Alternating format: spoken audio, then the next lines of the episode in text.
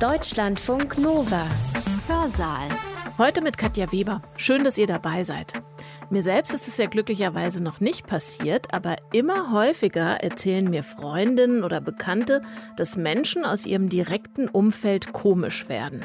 Also kruden Vorstellungen Glauben schenken, seltsame vermeintliche Nachrichten auf fragwürdigen Plattformen konsumieren, sich abschotten gegen kritische Fragen oder Gegenargumente.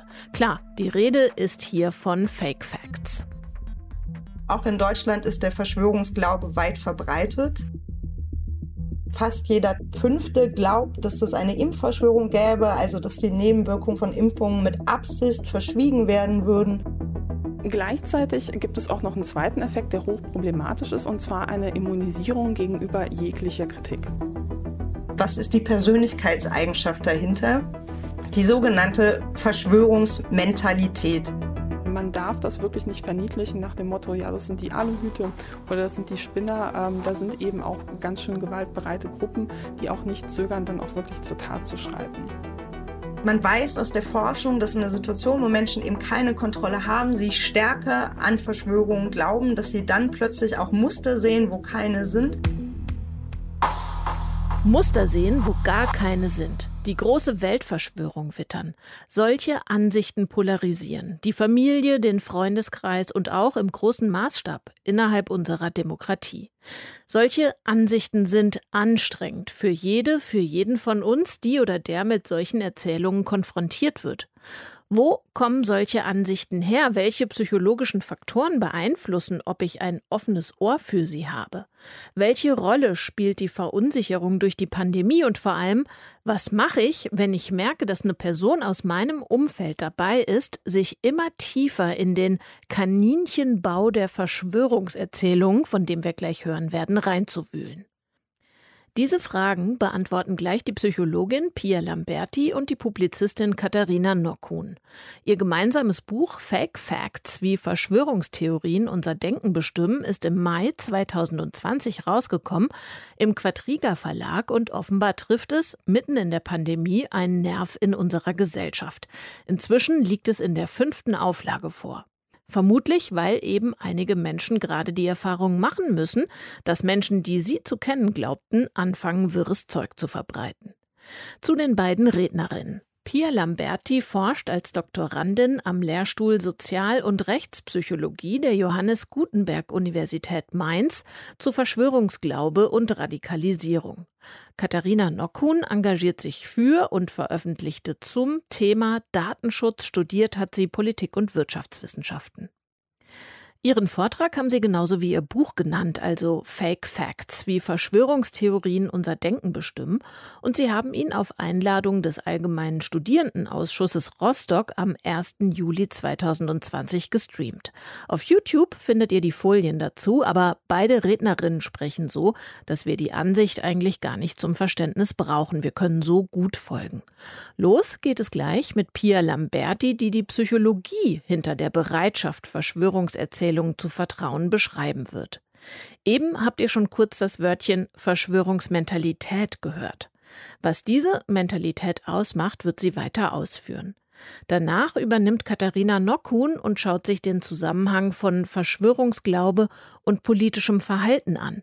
Aber jetzt erstmal Pia Lamberti mit Überlegungen zum Begriff Verschwörungstheorie.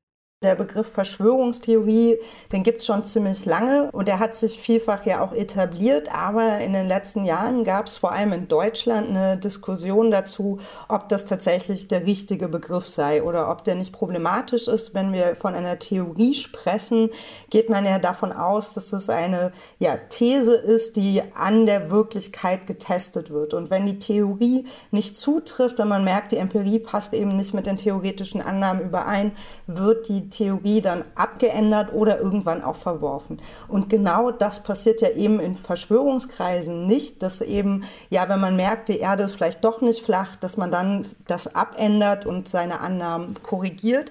Und deswegen wurde eben dieser Begriff kritisiert.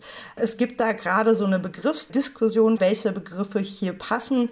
Wir schlagen eine Dreiteilung vor. Und zwar einmal sprechen wir von einem Verschwörungsmythos als ein abstraktes Narrativ Narrativ. Also sowas beispielsweise wie das abstrakte Narrativ einer jüdischen Weltverschwörung, das wäre für uns ein Verschwörungsmythos.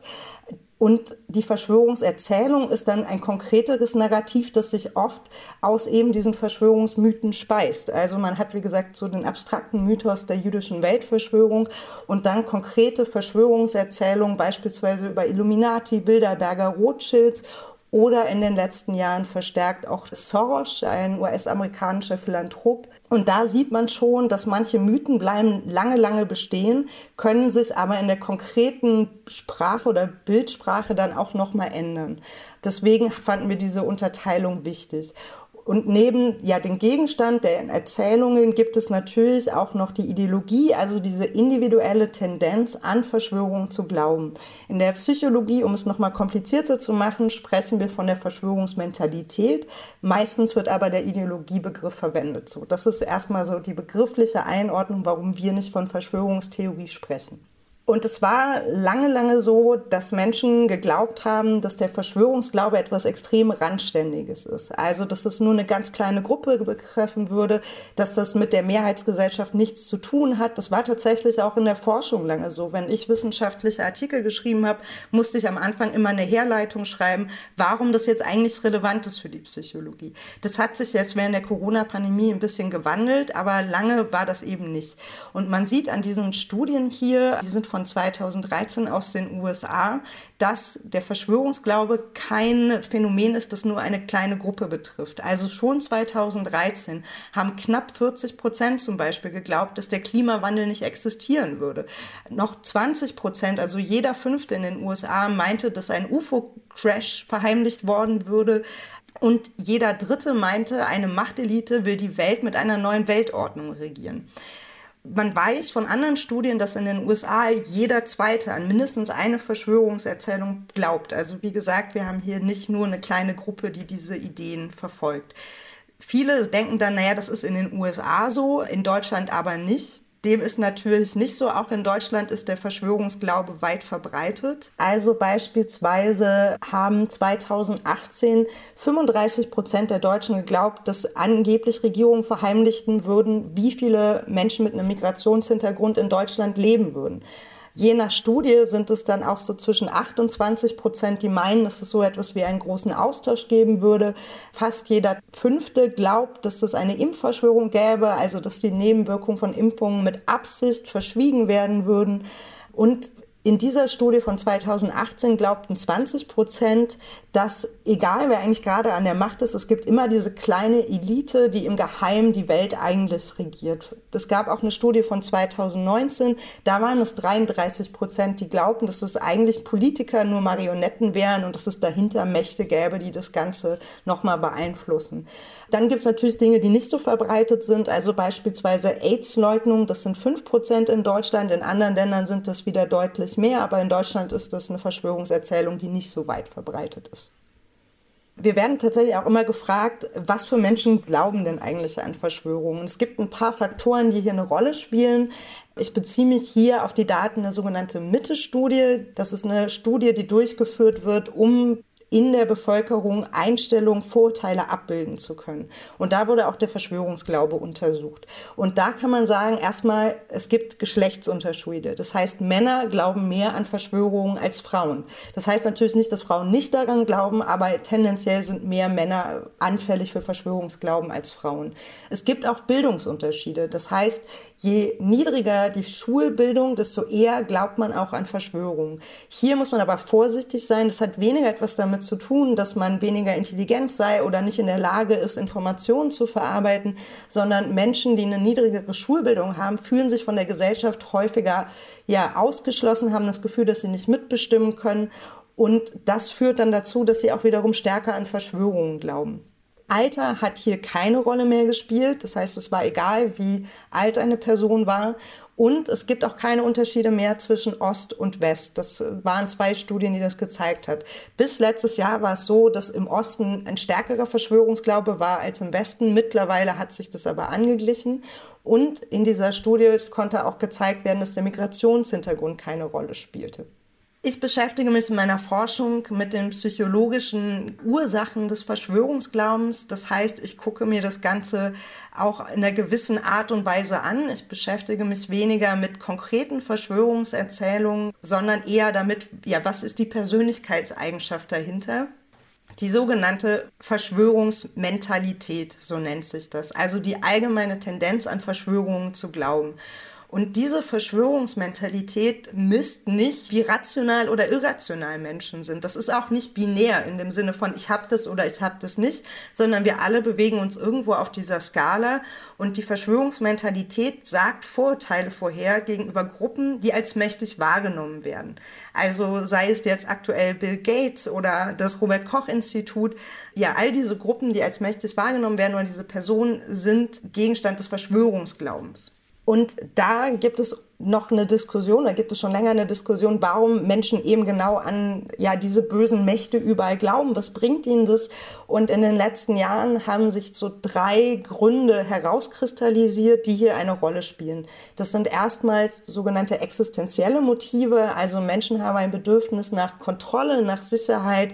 Wenn Menschen keine Kontrolle haben oder zumindest psychologisches Gefühl haben, sie sind gerade nicht in Kontrolle, dann versuchen sie dafür zu kompensieren. Und es gibt da unterschiedliche Strategien Strategien, wie man damit umgehen kann. Der Glaube an Verschwörungen ist eben einer davon. Dann gibt es soziale Motive, die über den Verschwörungsglauben bedient werden können. Also, dass man sich als Person besser fühlt oder als Gruppe besser fühlt. Man kann ja, also es gibt ja diverse Szenen auch in Verschwörungsglauben, die man sich dann zuordnen kann, wenn man vielleicht bei anderen Gruppen diese Bedürfnisse nicht erfüllen kann. Und das ist auch ein Grund, warum Menschen an Verschwörungen glauben. Und drittens sind es sogenannte epistemische Motive. Da geht es um Verstehen, um Gewissheit, also darum, welchen Sinn ich aus der Welt generiere und wie ich die Welt für mich strukturiere. Und das sind so die Hauptgründe, warum Menschen an Verschwörungen glauben. Bei den existenziellen Motiven geht es, wie gesagt, um Kontrolle erleben. Und man weiß aus der Forschung, dass in einer Situation, wo Menschen eben keine Kontrolle haben, sie stärker an Verschwörungen glauben, dass sie dann plötzlich auch Muster sehen, wo keine sind und dass der Verschwörungsglaube Dinge einfach greifbarer macht so viele Gefahren sind ja unsichtbar oder man weiß nicht genau, was passiert. Und der Verschwörer ist immer ja personalisiert, sichtbar und damit auch eine Umgangsstrategie. Man findet es sowohl bei gesellschaftlichen Krisen, da geht Katharina später auch noch genauer drauf ein, also Terroranschläge, Kriege, Pandemien, aber auch im Privaten. Das heißt, wenn man in unsicheren Arbeitsverhältnissen zum Beispiel ist, also Menschen, die einen unbefristeten Arbeitsvertrag haben, glauben, weniger stark an Verschwörung als Menschen, die in Teilzeitarbeit sind, Kurzarbeit, keinen Arbeitsvertrag haben, die also nicht genau wissen, wie ihre berufliche Zukunft aussieht. Und hier sieht man schon auch die gesellschaftliche Dimension des Verschwörungsglauben, eben, dass es hier auch ein, ja, eine Rückkopplung gibt zu gesellschaftlichen Verhältnissen. Bei den sozialen Motiven spielt insbesondere eins eine Rolle und das ist das sogenannte Bedürfnis nach Einzigartigkeit. Wenn man sich nämlich diese ganze Kontrollthese anhört, das klingt ja so, als wären die ganzen Verschwörungsgläubigen sehr verunsichert, als wüssten sie nicht, was als nächstes passiert ist. Und das ist ja eigentlich nicht der Eindruck, den man hat, wenn man sich sie zum Beispiel auf YouTube anguckt, wirken sie immer sehr selbstbewusst. Und dementsprechend muss es natürlich auch noch andere Gründe geben, die eine Rolle spielen. Und Roland Immerf und ich haben uns das in einer Studienreihe mal genauer angeschaut. Und was wir da sehen konnten, war, dass Menschen, die ein starkes Bedürfnis danach haben, einzigartig zu sein, also aus der Masse hervorzustechen, dass die auch stärker an Verschwörungen glauben. Und dass man darüber eben genau dieses Bedürfnis stillen kann. Man ist dann plötzlich scheinbar die Person, die die Wahrheit kennt. Die anderen sind in dieser Logik entweder naive Schlafschafe oder werden gleich als Teil der Verschwörung markiert.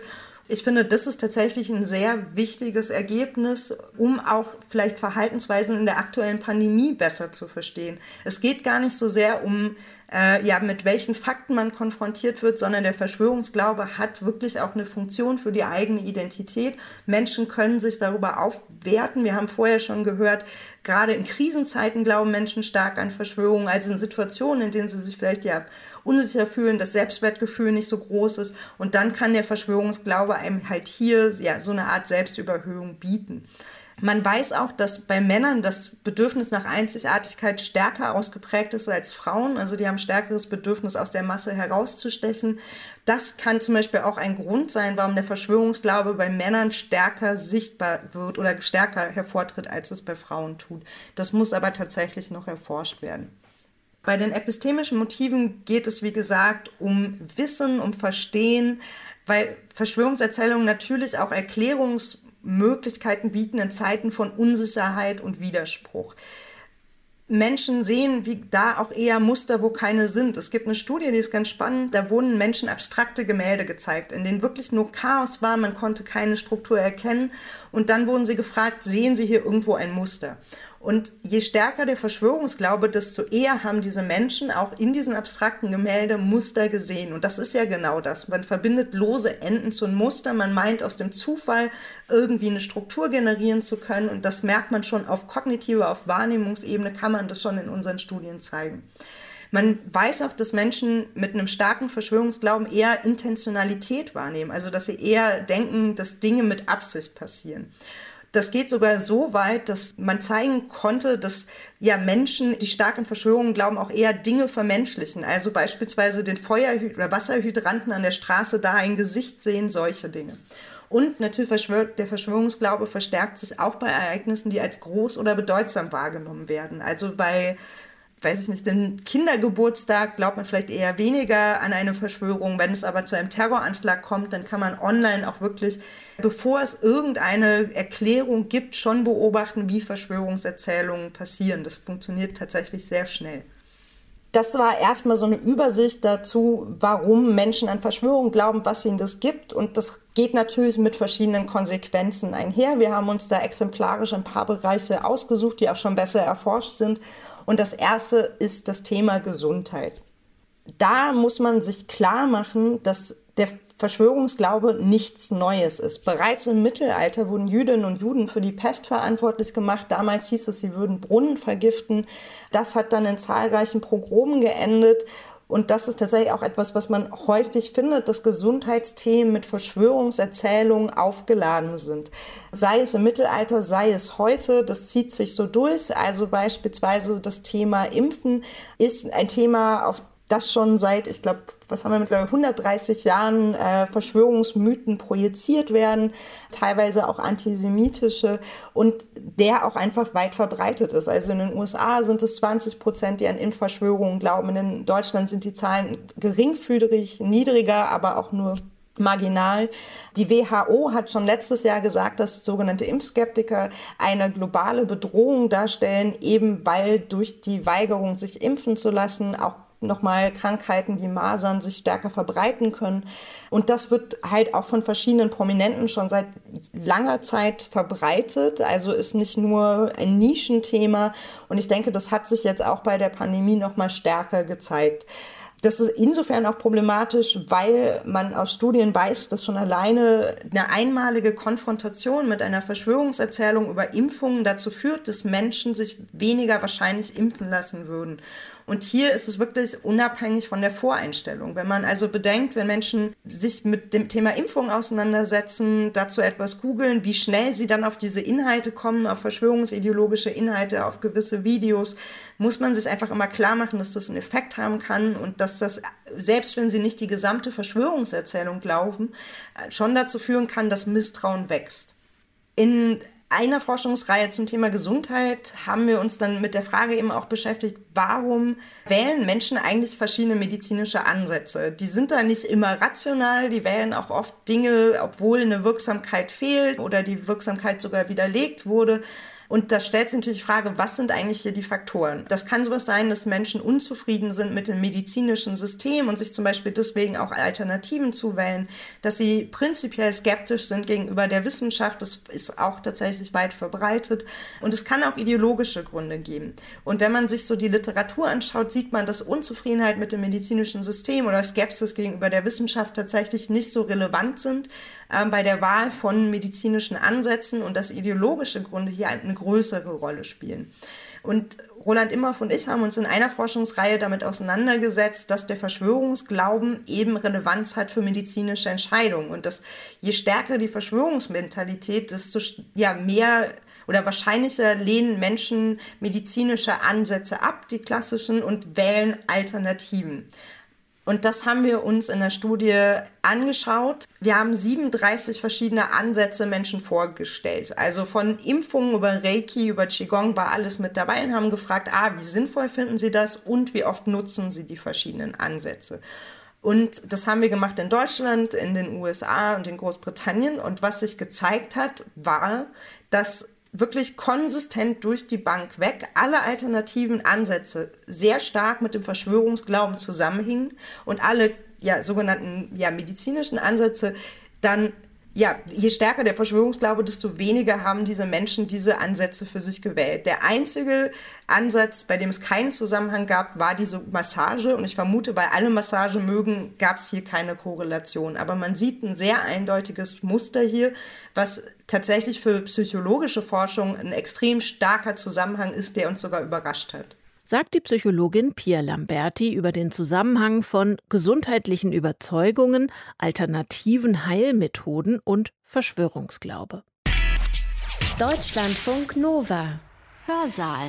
Die Aktivistin und Publizistin Katharina Nockhuhn wird im Folgenden darlegen, wie sich dieser Glaube auf das politische Verhalten auswirkt und welche Rolle die Covid-19-Pandemie in diesem Zusammenhang spielt. Wir haben ja schon gesehen, dass der Glaube an Verschwörungen beeinflussen kann, was für medizinische Behandlungsmethoden man gut heißt, man für sinnvoll hält, ähm, was ja auch durchaus zu Problemen führen kann. Man stellt sich mal vor, jemand erkrankt an Krebs und vertraut dann lieber auf Handauflegen statt auf eine Chemotherapie, weil er eben so eine globale medizinische Verschwörung wittert. Und wir haben im Zuge unserer Recherche auch mit Angehörigen gesprochen, die ja in ihrem Familienkreis äh, Menschen haben, wo ja solche Geschichten dann eben vorgekommen sind, eine schwere Erkrankung und man darf das nicht verharmlosen. Ne? Also zu sagen, das äh, ist halt irgendwie ganz lustig oder so, sondern überlegt euch mal, wenn eure Mutter, euer Vater eine lebensverlängernde Behandlung verweigert, weil er eben an so eine große Verschwörung glaubt, das kann dann unter Umständen auch tödlich enden. Aber ein anderer Bereich, der auch noch problematisch ist und der aus unserer Sicht auch noch viel zu wenig diskutiert wird, ist, inwiefern sich der Glaube an Verschwörungen eben auch auf das politische Verhalten von Menschen auswirkt. Beispielsweise, was für politische Einstellungen man hat, welche Parteien man gut heißt, was für Gruppierungen man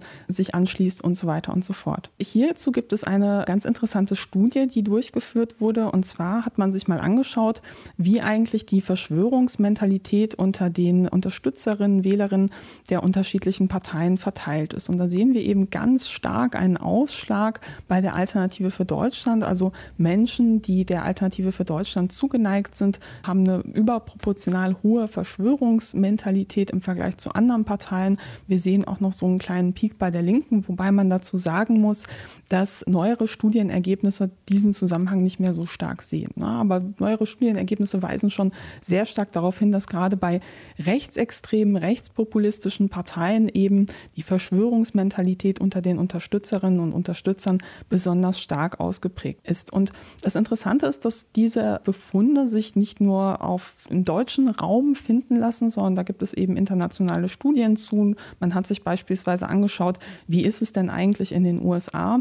Und da konnte man auch beispielsweise sehr stark zeigen, dass auch Wählerinnen, Unterstützerinnen der Republikaner, die eben aber gleichzeitig auch so niedriges politisches Interesse eigentlich haben, eine sehr hohe Verschwörungsmentalität aufweisen. Problematisch an diesen Verschwörungsnarrativen gerade im politischen Bereich ist, dass sie sehr stark als Radikalisierungsbeschleuniger wirken können. Was meinen wir damit? Also da gibt es drei Funktionen, die man hier diskutieren kann. Zum einen naja, stellt euch mal vor, ihr glaubt an eine große Verschwörung, ihr seid Mitglied einer politischen Gruppe, ne, beispielsweise eine rechtsextreme Gruppe, und da wird eben verbreitet, so naja, es gibt ähm, so eine große Verschwörung, die Verschwörer, die planen etwas, aber wir, wir kennen die Wahrheit und vielleicht treten wir sogar an, um uns dem entgegenzustellen, ja, um sozusagen die Welt zu retten. Das ist so eine Art Heldengeschichte, die man sich ähm, kollektiv erzählt. Man hat ein tolles Selbstbild von sich selbst. Ähm, man wertet das Umfeld ab. Und das sind natürlich sehr starke Feindbilder, die auch sozusagen so einen Klebstoff bilden können, der Gruppen zusammenhält. Ja, und das ist eben auch so eine Polarisierung, die da oben als das absolute Böse und wir eben als Gruppe, die eben das absolut reine Gute darstellt.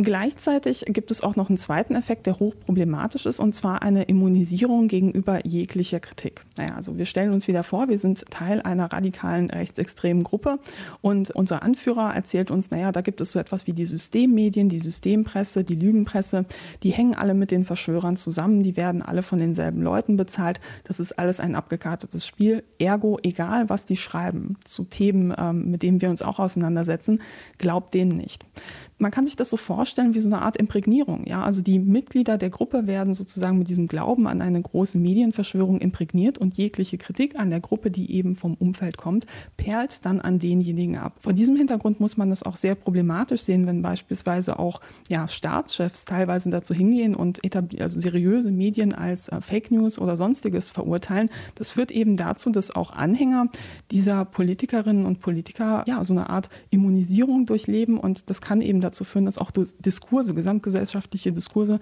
zunehmend ähm, schwierig werden einfach. Die dritte Funktion, die in der rechtsextremen Szene eine ähm, ja, besonders bedrohliche Rolle spielt, ist die Legitimierung von Gewalt durch Verschwörungserzählungen. Man stellt sich vor, man hat so ein Weltbild, wo einem erklärt wird, alles wird von den Verschwörern kontrolliert, ja, bis hin zu Wahlen. Ne? Also es gibt auch ähm, Gruppierungen, die auch da konsequent ihren Mitgliedern sagen, geht nicht zur Wahl, engagiert euch nicht in Parteien, das bringt sowieso nichts, die Wahlen sind sowieso gefälscht.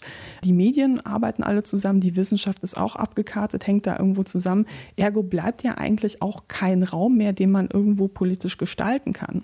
Und in so einem Setting ist es dann besonders einfach, seinen Mitgliedern einzureden, so naja, dann ist Gewalt eben die letzte verbliebene Option. Und die wird dann auch irgendwo als legitim dargestellt, weil es eben keine andere Option gibt. Nicht, weil man es sich selbst ausgesucht hat, sondern das ist natürlich die Schuld der bösen Verschwörer, die dann so als Feindbild hochstilisiert werden.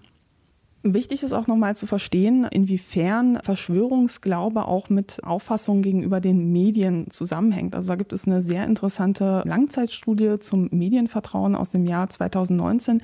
Die haben sich das mal genauer angeschaut, wie die Situation eigentlich in Deutschland ist. Und da konnte man eben feststellen, dass Menschen, die von solchen Narrativen ausgehen, naja, es gibt eine Lügenpresse, äh, man darf den Medien sowieso nicht glauben, dass sie bestimmte Eigenschaften aufweisen im Schnitt. Also hat man einerseits feststellen können, dass äh, diese Menschen eher eine niedrigere formale Bildung haben. Man konnte feststellen, dass es eine höhere Präferenz für die politischen Ränder gab, also beispielsweise die AfD, die Linke, wobei man sagen muss, dass dieser Zusammenhang bei der Linken in neueren Studien nicht mehr so stark ist, ne? bei der AfD aber durchaus weiterhin sehr stark ist. Und wichtig ist aber, dass äh, diese Personen gleichzeitig ein eigentlich niedriges politisches Interesse haben. Ne? Das heißt, man empört sich über Politik, aber man hat jetzt nicht unbedingt so ein großes Detailwissen. Wichtig ist auch, und das wurde eben auch schon von Pia angesprochen, das sind im Schnitt eher Menschen, die haben eine hohe wirtschaftliche Zukunftsangst. Ne? Und da spielt wieder dieser Faktor Kontrollverlust oder das Gefühl, habe ich Kontrolle über mein Leben eine Rolle. Menschen, die sich eher unsicher fühlen in diesem Bereich, die haben eben einen höheren Hang an Verschwörungen zu glauben, auch in Bezug auf die Medien. Und wichtig auch, solche Narrative oder der Glaube an solche Narrative geht eher mit einer häufigen Nutzung alternativer Online-Nachrichten einher. Das heißt, das sind Menschen, die konsumieren dann nicht gar keine Nachrichten, sondern eben so, sogenannte alternative Plattformen. Und gerade im Bereich der Verschwörungserzählung gibt es mittlerweile so ein buntes Biotop an Zeitschriften, an Online- Medien bis hin zu YouTube-Kanälen, wo man dann eben andere Informationen bekommt, die dann eben diese Verschwörungsnarrative bedienen und auch häufig auch gleichzeitig gegen die Medien austeilen. Interessant ist auch, das sind eher Menschen, die häufig Nutzerkommentare lesen. Ne? Und das ist halt auch nochmal so eine ganz interessante Beobachtung. Und das Interessante an dieser Langzeitstudie Medienvertrauen ist wirklich, dass das eine Langzeitstudie ist. Also das heißt, es ist keine punktuelle Messung, sondern es ist eine Messung mit ähnlichen oder denselben Frage-Items, die über einen längeren Zeitraum immer wieder in Deutschland gemacht wird. Und da konnte man ähm, auch wirklich sehen, dass es da eine gewisse Entwicklung gibt. Und oft wird ja auch davon gesprochen, es gebe so eine Vertrauenskrise in die Medien. Und das Spannende ist, dass diese Studie das gar nicht so bestätigen konnte. Also natürlich gibt es Menschen, die Medien, seriösen Medien grundsätzlich misstrauen, aber gleichzeitig ist das Vertrauen in Medien eigentlich im Schnitt eher angestiegen. Gleichzeitig muss man aber sagen, dass es eine Gruppe gibt, die eben diese starke Ablehnung zeigt, die so ein bisschen größer geworden ist. Also man kann eher von einer Polarisierung sprechen, aber nicht von einer Vertrauenskrise. Und diese Unterscheidung ist uns auch besonders wichtig, weil wenn man immer wieder eine Vertrauenskrise der Medien quasi herbeiredet, dann kann das auch zu einer self-fulfilling prophecy werden. Da würden wir wirklich dazu raten, da ein bisschen ja, Vorsicht walten zu lassen und nochmal aktuelle Studien zu konsultieren. Ganz so schlimm ist es dann zum Glück nicht. Interessant ist aber auch, dass Menschen, die so an eine große Medienverschwörung glauben, jetzt auch nicht grundsätzlich gar niemals beispielsweise Artikel von Spiegel Online oder Zeit Online oder sogar der Tagesschau teilen über Social Media oder diese konsumieren. Interessant ist wirklich, dass wir da so ein instrumentelles Verhältnis haben. Ne? Also viele dieser Menschen teilen auch solche Beiträge, aber allerdings nur, wenn sie ihre eigene Meinung bestätigen. Das heißt, das ist so, eine, so ein bisschen so ein ambivalentes Verhältnis. Solange meine Meinung dort wiedergegeben wird, dann finde ich die gar nicht so schlimm, aber ansonsten prinzipiell habe ich eine sehr ablehnende Haltung. Wenn wir uns nochmal anschauen, ähm, was für Auswirkungen der Glaube an Verschwörungserzählungen auch im politischen Raum haben kann oder im allgemeinen im gesellschaftlichen Raum, dann ist es auch nochmal wichtig zu erwähnen, dass Studien sehr gut zeigen konnten, dass so ein hoher Glaube an Verschwörungen oder Verschwörungsmentalität eher mit einer höheren Gewaltbereitschaft einhergeht. Also man kann sagen, es gibt einen bestimmten Anteil in der Bevölkerung, der hat halt eben eine höhere Gewaltbereitschaft. Und wenn wir uns aber so eine Gruppe anschauen von Menschen mit einer hohen Verschwörungsmentalität, dann ist dieser Anteil von Menschen mit Gewaltbereitschaft um ein Vielfaches höher. Der beträgt 25 Prozent in dieser Gruppe. Und das ist eben kein geringer Wert. Das ist eine Entwicklung, die sollte man durchaus mit Sorgen betrachten. Und wichtig ist auch nochmal hier bei diesen Zahlen, die ich jetzt genannt habe, 25 Prozent von denen, die eben eine Verschwörungsmentalität aufweisen. Mit Verschwörungsmentalität meint man eben etwas, das durch ähm, wissenschaftliche Abfragen, Studien eben ermittelt werden kann. Ne? Also man hat dann so sage ich mal, Items, die man abfragt, stimmen sie dem zu, stimmen sie dem nicht zu. Und da werden durchaus eher so weiche Fragen gestellt. Also beispielsweise, glauben Sie, dass Politiker von dahinterstehenden Mächten quasi wie Marionetten kontrolliert werden? Ja? Und da kann man so sagen, laut der Mittelstudie haben 38 Prozent der Bevölkerung haben eher so eine höhere Verschwörungsmentalität in der Bevölkerung, in der Gesamtbevölkerung. Und davon 25 Prozent zeigen eben eine höhere Gewaltbereitschaft. Das heißt, das ist gar nicht so wenig. Und gleichzeitig muss man aber sagen, das sind relativ weiche Frage-Items gewesen. Ne? Wenn man sich nochmal anschauen würde, wie beispielsweise die Gewaltbereitschaft bei Gruppierungen ist oder bei Menschen, die eben an hart rechtsextremistische Verschwörungsnarrative glauben. Ne? Also beispielsweise das Narrativ des großen Austausches oder antisemitische Verschwörungserzählungen.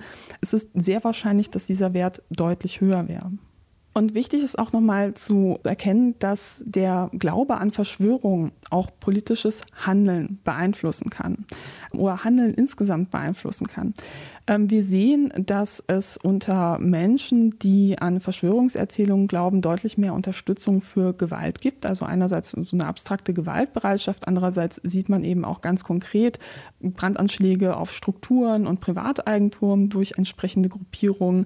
Es gibt eine höhere Bereitschaft, Angriffe durchzuführen auf Personen, die verantwortlich gemacht werden, die als Verschwörer gesehen werden.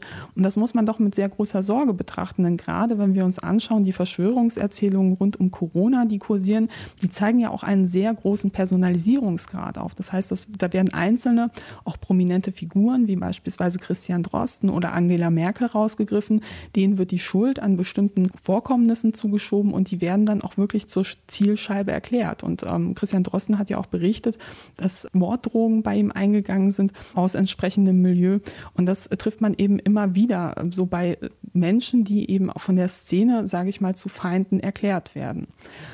kann ich ja auch vielleicht nochmal erwähnen, dass äh, wir auch im Zuge unserer Buchveröffentlichung natürlich auch in den Medien viel waren, auch Interviews gegeben haben. Und gerade meine Co-Autorin Pia Lamberti hat unfassbar viele Drohnachrichten bekommen in den letzten Wochen, Monaten. Ähm, das ist besonders schlimm geworden, als sie ein Interview für eine Dokumentation gegeben hat, wo es um QAnon ging, eine rechtsextreme Gruppierung, die in den USA, aber auch in Deutschland aktiv ist. Und man darf das wirklich nicht verniedlichen nach dem Motto, ja, das sind die Aluhüte oder das sind die Spinner. Ähm, da sind eben auch ganz schön gewaltbereite Gruppen, die auch nicht zögern, dann auch wirklich zur Tat zu schreiten. Ein weiteres Problem, was wir sehen, ist, dass Menschen, die an Verschwörungen glauben, und das haben Studien eindrucksvoll gezeigt, dass die auch eher geringere ähm, Partizipation in politischen Prozessen aufweisen und das auch eher ähm, weniger die, die Möglichkeit haben, Möglichkeiten nutzen, die sie haben. Also sie gehen seltener zu Wahlen und sie nehmen eher weniger an politischen Treffen teil. Und das kann man ja auch sehr gut erklären. Naja, wenn ich glaube, es gibt eine große Verschwörung, die alles kontrolliert, dann kann man ja sagen, naja, dann ist das eben nur so ein Schauprozess und dann macht es ja keinen Unterschied, wenn ich mitmache oder wenn ich nicht mitmache. Studien konnten außerdem zeigen, dass ein Glaube an Verschwörungen auch mit einem stärkeren Hang zu Antisemitismus einhergeht, aber auch Anti-Amerikanismus und einer verkürzten Kapitalismuskritik. Und man stößt auch immer wieder auf eine verstärkte Neigung eben auch zu rassistischen Ansichten.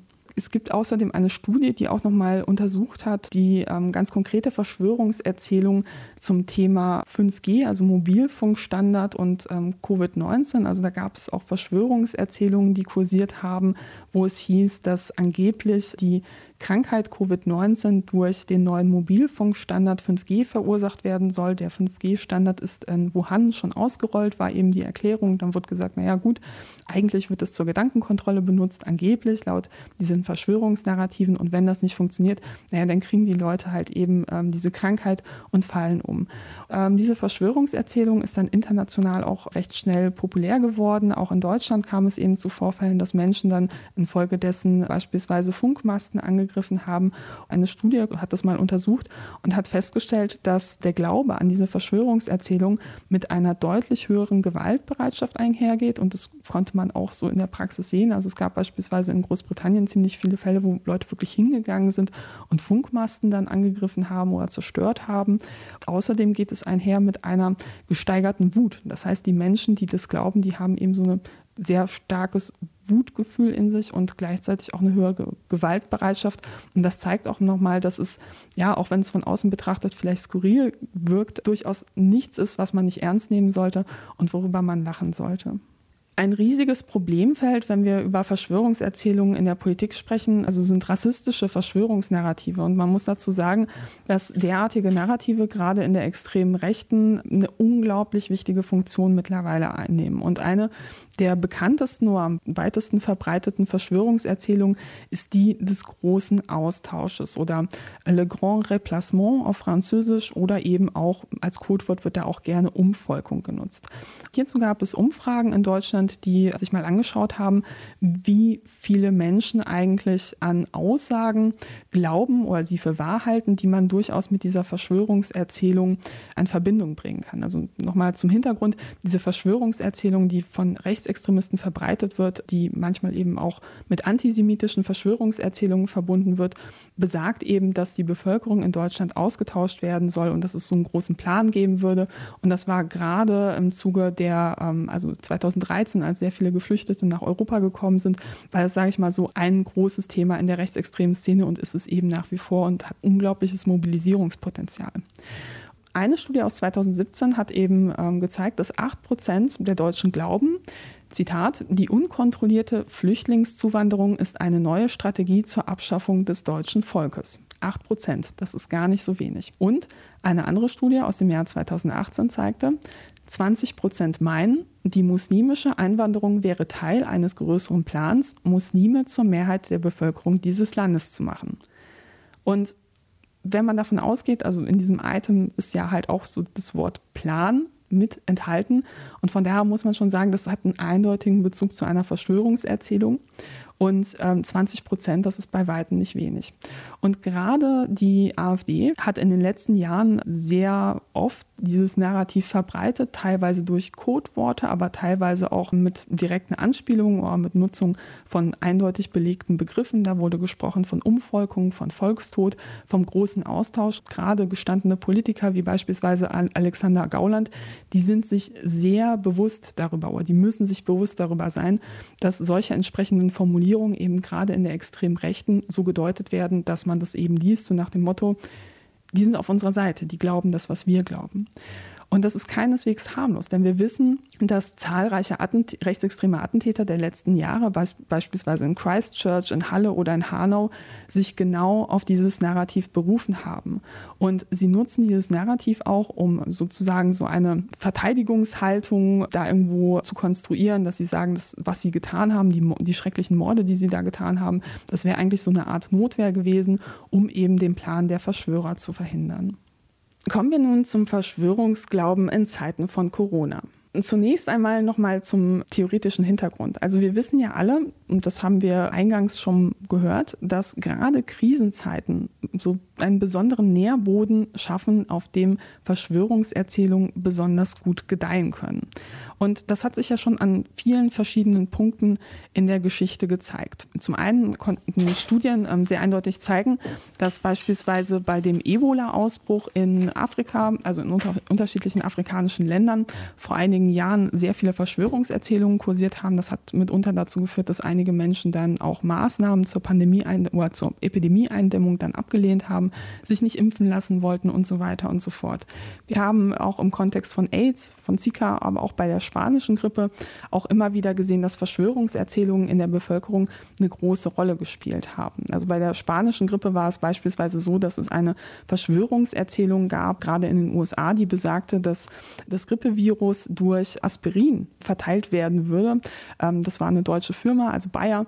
Und gerade so in dieser Kriegssituation hat man das dann eben mit anderen Feindnarrativen verkoppelt und da wurde eben behauptet, dass das die spanische Grippe auslösen würde grundsätzlich kann man sagen, dass also eine Pandemie, ja, also so tiefgreifende, schnelle gesellschaftliche Umbrüche die Lebenswirklichkeit von Menschen in Frage stellen und zwar auf vielerlei Ebenen. Also bei der Pandemie ist es ja so, dass ich einerseits auf individueller Ebene im privaten unglaubliche Veränderungen habe. Ich kann meine Freunde nicht sehen, ich habe vielleicht Unsicherheit im Job und andererseits schaue ich auf die politische Ebene und habe das Gefühl, naja, die wissen auch nicht so wirklich weiter. Das heißt, man hat eine hohe Unsicherheit.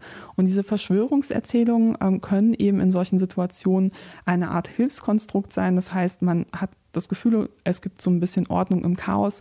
Man hat zumindest jemanden, den man als bösen Verschwörer bezeichnen kann, mit dem man, also auf den man mit dem Finger zeigen kann. Und die Welt wird irgendwo begreifbarer und man hat das Gefühl, man hat so ein bisschen die Kontrolle darüber zurückgewonnen, dadurch, dass man zumindest glaubt, ein gewisses Narrativ, eine Struktur zu erkennen. Im Rahmen einiger neuerer Studien wurde untersucht, wie hoch denn der Anteil in der deutschen Bevölkerung ist von Menschen, die an Verschwörungserzählungen rund um Corona glauben. Und das Interessante ist, dass diese Werte gar nicht mal so niedrig sind.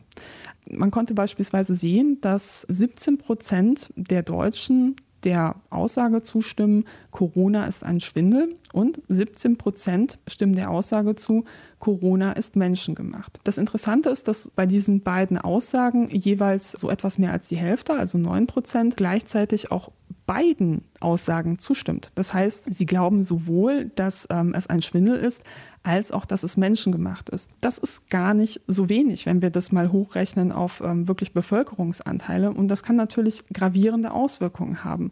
Denn äh, wer glaubt, Corona sei ein Schwindel, der folgt natürlich weniger Maßnahmen, die die Pandemie eindämmen würden. Wer glaubt, Corona ist von Menschen gemacht, der glaubt eher, so wir haben es mit einem Angriffsszenario zu tun, der neigt auch eher zu Prepper-Verhalten. Und Prepper-Verhalten, das wird oft gerne verniedlicht als, ähm, also äh, Prepper kommt aus dem Englischen, kommt von Prepare, sich vorbereiten. Und das meint eben Leute, die sich so exzessiv auf bestimmte Drohszenarien vorbereiten. Und da kann man einerseits sagen, ja gut, wenn jemand jetzt ein bisschen mehr einkauft und ein paar mehr, sag ich mal, Konservendosen hat, dann ist das ja erstmal harmlos. Aber so diese harte Prepper-Szene, mit der wir es ja auch zu tun haben, so im Bereich Reichsbürger auch ähm, sehr beliebt so ein Verhalten, die gehen auch dazu über Waffen zu horten. Und gerade in den USA konnte man sehen, dass der Verkauf von Waffen ähm, in dieser Zeit um 200 Prozent hochgegangen ist und in Kombination damit, dass wir eben wissen, dass Menschen, die an Verschwörungen glauben, durchaus auch einen höheren Hang zu Gewalt haben, ist das ja durchaus auch eine sehr besorgniserregende Entwicklung. Gleichzeitig kann man natürlich sagen, dass die Menschen, die solchen Aussagen Glauben schenken, auch in anderer Hinsicht ihr Verhalten ändern. Und sie sind nämlich eher bereit, Anti-Corona-Protesten, an Anti-Corona-Protesten teilzunehmen und das Interessante ist, also das sind so ungefähr 10 Prozent der Bevölkerung, könnte man sagen. Und das Interessante ist, dass sich Studien auch mal angeschaut haben, die Menschen, die eben sagen, so ich würde eher an diesen Corona-Protesten teilnehmen, wie viel wissen die denn eigentlich über Corona? Diese Menschen glauben selbst, dass sie unglaublich viel über Corona wissen, aber wenn man sie dann zum Wissenstest schickt, stellt man schnell fest, naja, das Wissen ist gar nicht mal so groß ausgeprägt. Das heißt, man hat hier auch viel mit Fehlinformationen und auch, ja, auch einer Überschätzung des eigenen Wissens zu tun.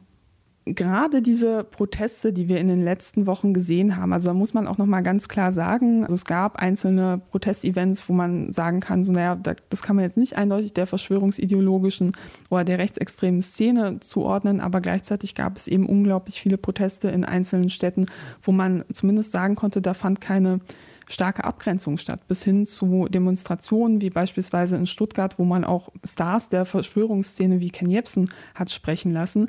Da muss man sagen, es gibt eben eine Überschneidung in diesem verschwörungsideologischen Milieu. Und viele der Gruppen, die für diese Proteste mobilisiert haben, die gab es auch schon vorher. Die haben quasi ihre bestehende Verschwörungserzählung um Corona erweitert und quasi ihrer Verschwörungserzählung ein, ähm, ein Update sozusagen verpasst. Interessant ist auch, wenn man sich mal so anschaut, was für Leute dann so bei einzelnen Protesten aufgelaufen sind, so beispielsweise die Hygienedemos in Berlin wären da zu nennen, wo man sagen kann, da war wirklich ein extrem hoher Anteil von Menschen, die wirklich dem verschwörungsideologischen Milieu zugeordnet werden können. Da gab es Plakate, die so einen Vergleich zur Nazizeit gezogen haben. Also wurde von Ermächtigungsgesetzen gesprochen. Es gab Impfgegner, die dort aufgetaucht sind. Die haben sich so eine Art Judenstern irgendwo aufs T-Shirt oder irgendwie an die, an die Seite genäht. Ja, es ist natürlich auch eine Verharmlosung der, der Nazizeit ne? und des Holocaust.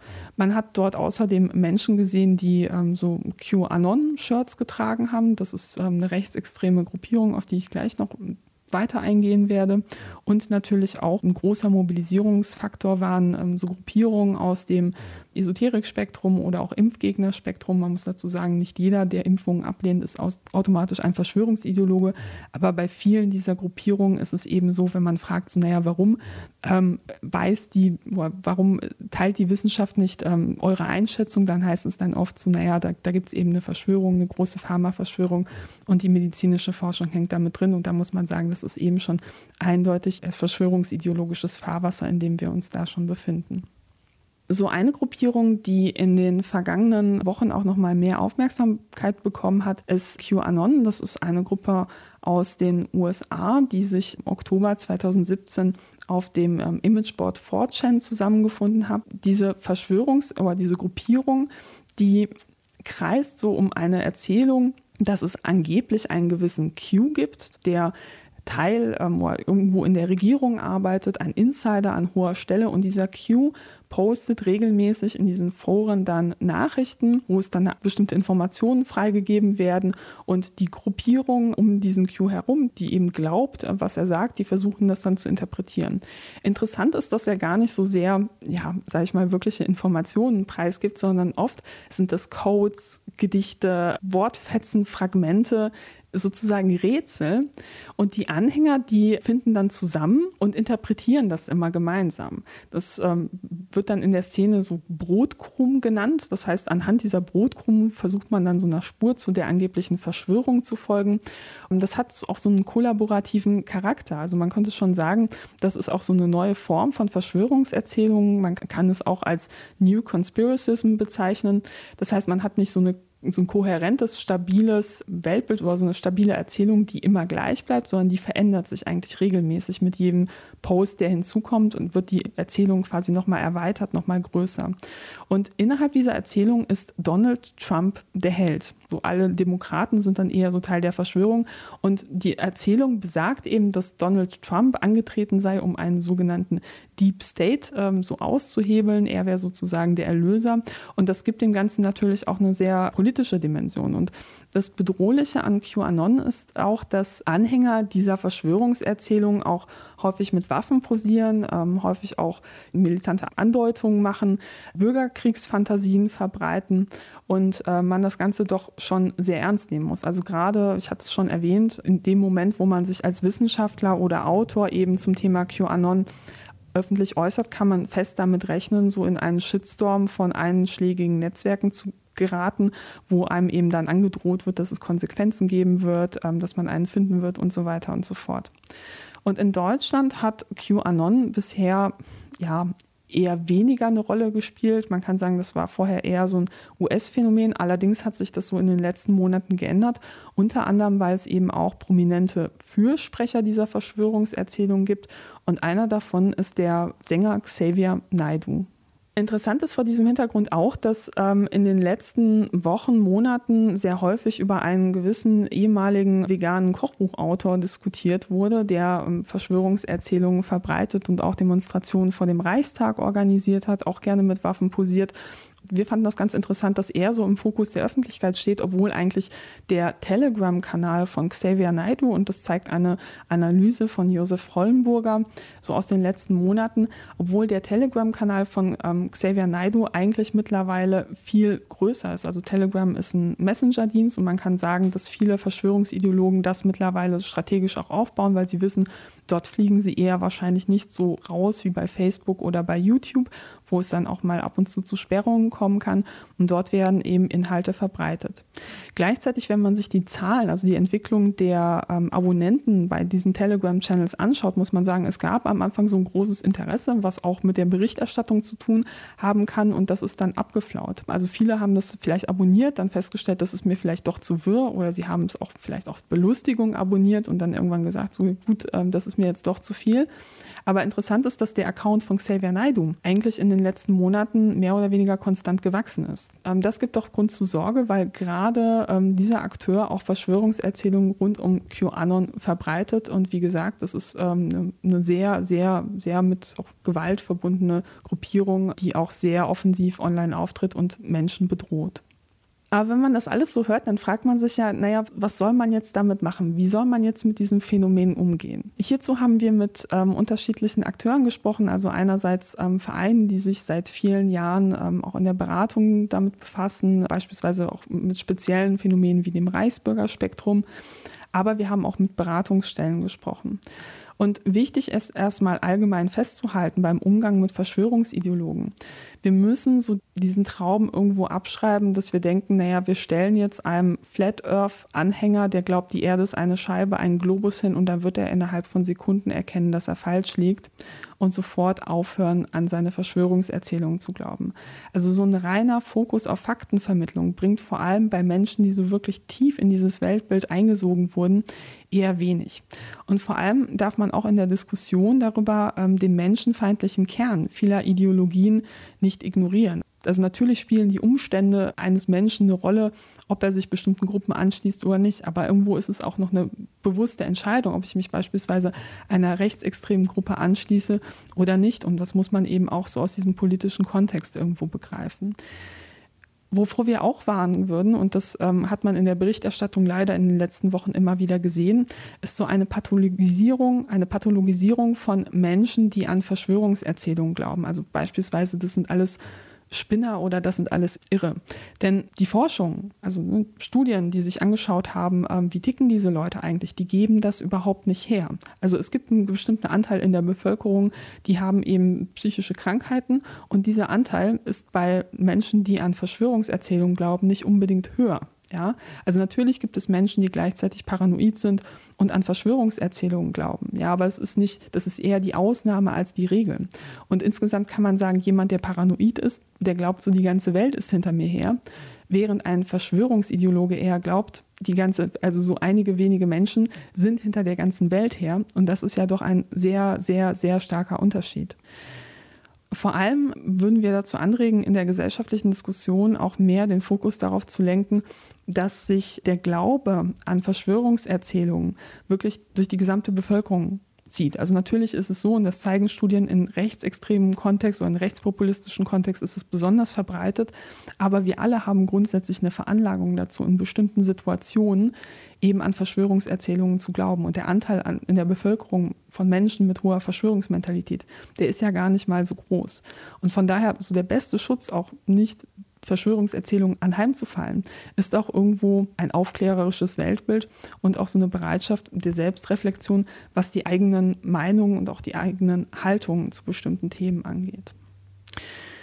Kommen wir nun zu den konkreten Umgangsstrategien. Also wenn jemand im privaten Umfeld, ne, beispielsweise ein Freund bei einer Party mit einem Bier, so locker flockig irgendwie so eine Verschwörungserzählung zu Corona preisgibt und man in so einer Runde steht, dann ist das Wichtigste, und das haben uns Beratungsstellen auch unisono so gesagt, sofort einschreiten, also nicht schweigen, weil Schweigen wird als Zustimmung gewertet. Und je früher man auch einschreitet in so einem Prozess, desto höher ist die Wahrscheinlichkeit, dass ich jemanden davor bewahren kann, so wirklich ganz tief im Kaninchenbau dieser Verschwörungserzählungen zu versinken. Und im privaten Umfeld ist es wichtig, da auch erstmal zu gucken, naja, im Dialog erstmal verstehen, was ist die Funktion des Verschwörungsglaubens in dieser konkreten Situation. Beispielsweise befindet sich dieser Mensch in einer Krise oder gibt es irgendwelche Erklärungsmuster, wie er da reingerutscht ist. Und daraus kann man individuelle Hilfestrategien ableiten. Gleichzeitig muss man aber sagen, ja, also wenn ich beispielsweise in sozialen Gruppen das mitbekomme, also dieser Freund von mir, der das so von sich gibt, der steht jetzt nicht alleine mit mir da, sondern in einer größeren Gruppe und der posaunt das so raus, dann bei allem Verständnis auf Augenhöhe zu diskutieren und sachlich zu bleiben und so weiter und so fort, wenn ich das in einer großen Runde mitbekomme oder auch auf Social Media, ist es wichtig, Gegenrede zu leisten. Und das Ziel der Gegenrede ist in diesem Moment nicht unbedingt primär mein Gegenüber, den ich überzeugen will, sondern auch die Umstehenden, weil ich sie vielleicht davor bewahren will, auch ebenfalls in diesen Sog zu geraten oder auch um ein Zeichen zu setzen. Und gerade bei rechtsextremistischen, antisemitischen Verschwörungserzählungen muss man einfach sofort eine rote Linie ziehen und sagen, das geht nicht. Vor allem beispielsweise nicht im Familien-WhatsApp-Chat, sondern muss man einfach auch Zivilcourage Courage zeigen. Das ist in der Praxis manchmal nicht so einfach, aber trotz allem lohnt es sich doch immens, das zu machen, weil wenn man schweigt, dann kann es sein, dass beim, in der nächsten Woche nicht nur einer so etwas von sich gibt, sondern vielleicht mehrere Leute.